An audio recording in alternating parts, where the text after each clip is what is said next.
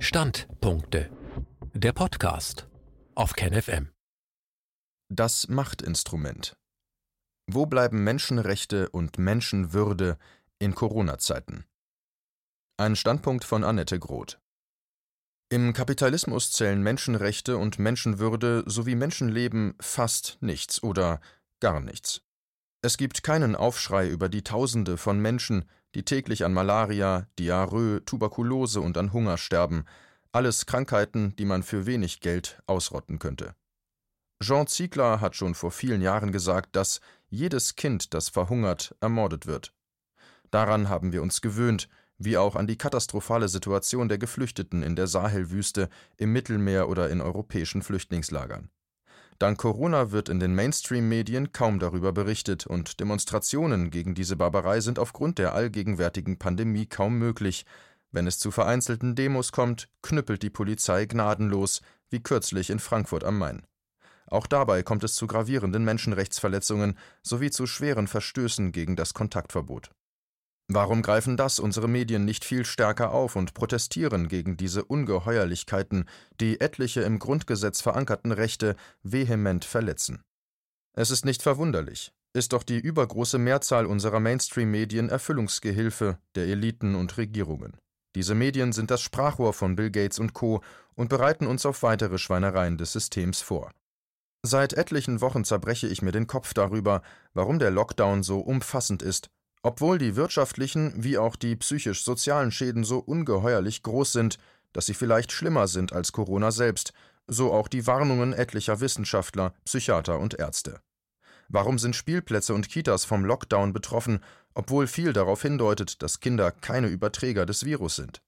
Laut einer isländischen Studie wurde bei keinem Kind unter zehn Jahren das Coronavirus nachgewiesen. Kritische Stimmen zu den Corona-Maßnahmen sind in den Mainstream-Medien selten, sie sind eher auf Blogs und Webseiten von Medizinern zu finden, sowie auf alternativen Medien. Kanonenfutter. Ungeschützt und schlecht bezahlt, aber viel Applaus. Bernd Hontschick, Chirurg und Publizist, der eine Kolumne in der Frankfurter Rundschau hat, schrieb am 18. 19. 4. unter dem Titel Kanonenfutter ungeschützt und schlecht bezahlt, aber viel Applaus, im Zusammenhang mit den unzähligen Informationen zu Corona, Zitat Ich kann nur noch einzelne Schnipsel vom ganz großen Mosaik aufnehmen, ein Bild ergibt das nicht. Ich verstehe nicht, wieso der Chef von Fresenius ungestraft Aktien seiner Firma kaufen darf, wenn in Spanien die Verstaatlichung der Krankenhäuser angekündigt wird und der Fresenius-Kurs in den Keller rutscht. Zwei Tage später war alles nicht so gemeint, der Kurs klettert wieder nach oben. Ich verstehe nicht, wieso kein Aufschrei durch alle Länder geht, weil hunderte Ärztinnen und Pflegekräfte inzwischen gestorben sind, Tausende schwer erkrankt und noch mehr infiziert sind, weil sie als Kanonenfutter an der Front dieses Krieges, Zitat Macron, verheizt wurden, ohne Schutzkleidung, ohne Atemmasken, ohne Desinfektionsausrüstung. Ich verstehe nicht, wie trotz des Abstandsgebotes in der Universitätsklinik Gießen mindestens elf Personen zusammengequetscht in einer Aufzugkabine fotografiert werden können, dabei auch Gesundheitsminister Spahn, Ministerpräsident Bouffier und Kanzleramtsminister Braun. Ich verstehe nicht, wieso dieser Gesundheitsminister nicht längst vom Hof gejagt worden ist, der für die skandalöse Nichtvorbereitung auf diese Pandemie verantwortlich und bis heute nicht in der Lage ist, wenigstens Krankenhäuser, Arztpraxen, Altenheime und Rehabilitationskliniken ausreichend mit Schutzmaterial zu versorgen. Zitat Ende. Ich verstehe ebenso wenig, dass die Forderung nach dem Rücktritt von Spahn und anderen Regierungsmitgliedern nicht viel lauter gestellt wird. Stattdessen erhalten Spahn und die CDU-CSU höhere Zustimmungswerte als vor Corona. Ich fasse es nicht. Es macht mich sprachlos. Sprachlos bin ich auch, weil etliche meiner linksorientierten Freunde und Freundinnen ohne große kritische Nachfragen die Kontaktverbote und andere Maßnahmen klaglos akzeptieren. Als ich vor einigen Wochen vor der drohenden Klaustrophobie in Stuttgart an den Bodensee flüchtete, wurde ich gefragt, ob man denn verreisen dürfe, als ich neulich eine Freundin zum Abendessen einlud, fragte eine andere, ob denn das erlaubt sei, weil wir zu dritt waren. Die Verbote sind bereits internalisiert, das erschreckt mich. Corona-Tracking-App ist gefährlich. Höchst beunruhigend finde ich auch, dass Tausende von Menschen freiwillig eine Corona-Tracking-App installieren würden, die Infos zu möglicher Infizierung und Kontakten zu Infizierten melden. Soweit mir bekannt, hat ein Großteil der isländischen Bevölkerung freiwillig diese Tracking-App installiert, und in Israel sorgt der Inlandsgeheimdienst Shin Bet für die Installation der App auf die Smartphones und kontrolliert auf diese Art die Menschen. Auch bei uns möchten Spahn und der Präsident des IT-Verbands Bitkom, Achim Berg, schnellstmöglich so eine App. Berg hält langwierige akademische Debatten über den Datenschutz und andere damit verbundene Aspekte für unnötig, die die Entwicklung der Anwendung weiter hinauszögern. Und der Geschäftsführer des Bundesverbands Digitale Wirtschaft BVDW, Marco Jung, warnte mit drastischen Worten vor einem möglichen Scheitern der App. Zitat Angesichts dessen, dass wir uns derzeit der größten Krise seit 1945 stellen müssen, ist es vollkommen unverhältnismäßig, den Erfolg einen der wenigen zur Verfügung stehenden Lösungswege so zu gefährden. Zitat Ende. Glücklicherweise regt sich Protest gegen die drohende umfassende Überwachung. Am 20.04. unterzeichneten rund 300 Experten aus vielen Ländern einen offenen Brief, in dem sie vor der Gefahr von Überwachung und Missbrauch bei einer zentralisierten Speicherung von Daten warnen. Kontrollierte Zerstörung In diesem Zusammenhang sei die Lektüre des Artikels von Pepe Escobar Kontrollierte Zerstörung empfohlen.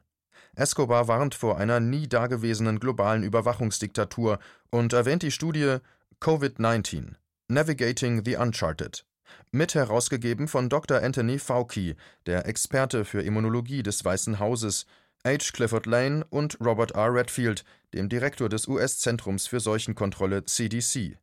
Also kommt sie aus dem Schoß des amerikanischen Gesundheitswesens. Die Wahrscheinlichkeit, dass es sich hierbei um Verschwörungstheoretiker handelt, dürfte also ziemlich gering sein. Die Studie weist ausdrücklich darauf hin, Zitat, dass die klinischen Gesamtfolgen von Covid-19 letztendlich eher einer schweren saisonalen Influenza ähneln, mit einer Todesrate von etwa 0,1 Prozent, oder einer pandemischen Influenza, wie in den Jahren 1957 und 1968 gleichen, als Krankheiten wie SARS oder MERS, bei denen die Sterblichkeitsrate bei 9 bis 10 Prozent bzw. 36 Prozent lag. Zitat Ende. Fazit: Die drakonischen Maßnahmen im Rahmen des globalen Shutdown sollten, Zitat, nur auf der Grundlage von klaren Fakten getroffen werden.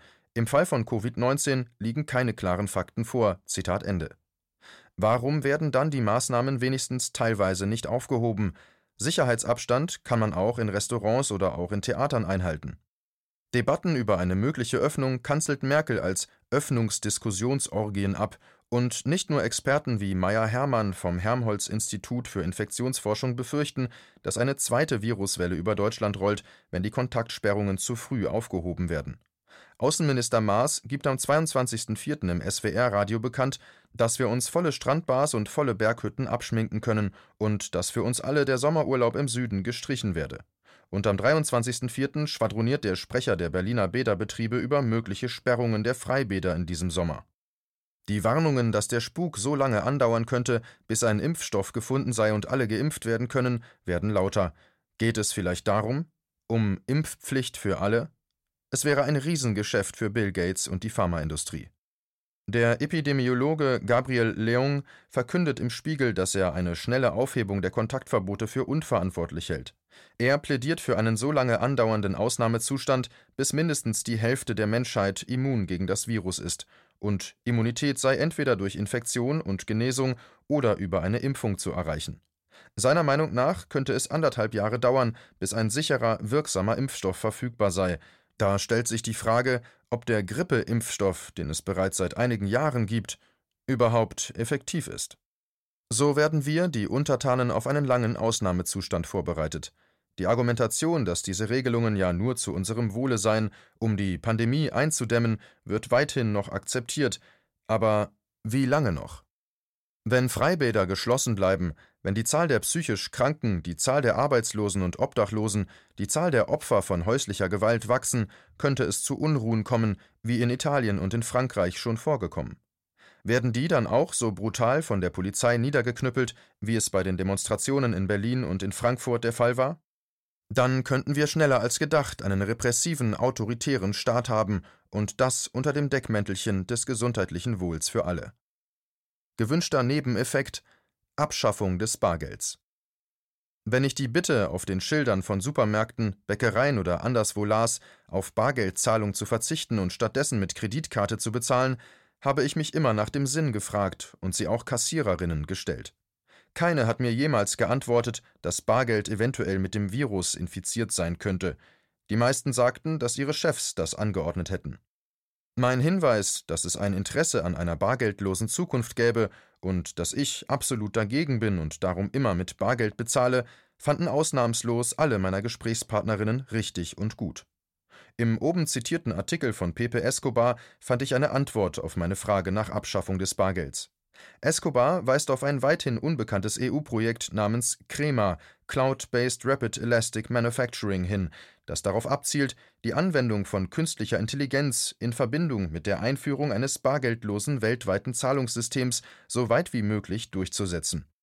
Eine weiterführende Analyse würde hier zu weit gehen, aber in Verbindung mit der Suche nach einem Impfstoff und der Global Alliance for Vaccines and Immunization Gavi ist die Lektüre des Artikels Kontrollierte Zerstörung wichtig.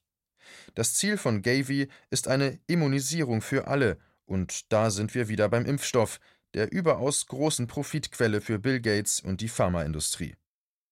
Es gibt Alternativen und weitere Forderungen. Ich wehre mich gegen die Bevormundung der Politik, die uns mit dem Argument des Gesundheitsschutzes zu einem Wohlverhalten gegenüber dem Lockdown überzeugen will. Ich bin davon überhaupt nicht überzeugt, sondern stelle andere Forderungen, die, wenn sie eingeführt würden, unser aller Leben und unsere Gesundheit nachhaltiger schützen. Einführung von Tempolimit auf allen Straßen, damit könnten pro Jahr Tausende von Menschenleben gerettet werden.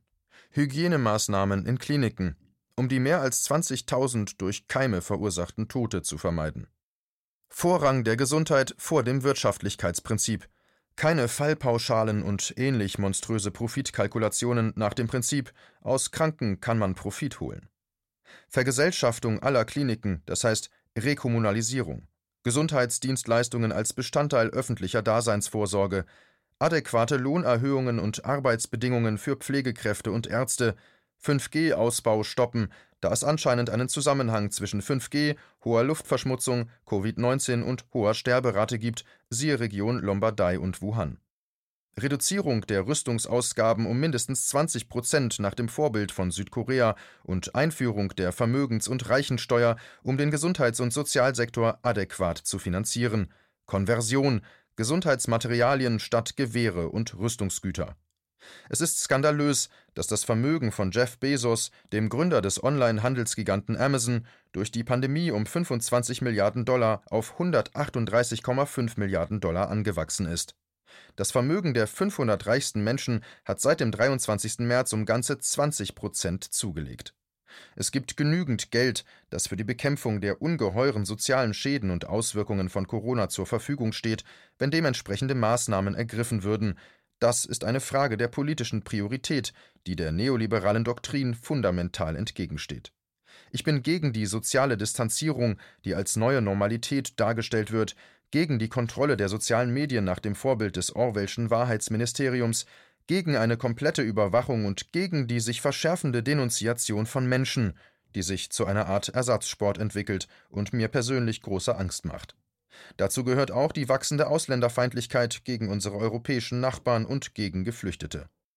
Wir müssen gegen die sich ausbreitende Entsolidarisierung kämpfen. Das gilt insbesondere auch für alternative Medien und linksorientierte Gruppen und Menschen, die sich nicht auseinanderdividieren lassen dürfen. Der Feind steht rechts.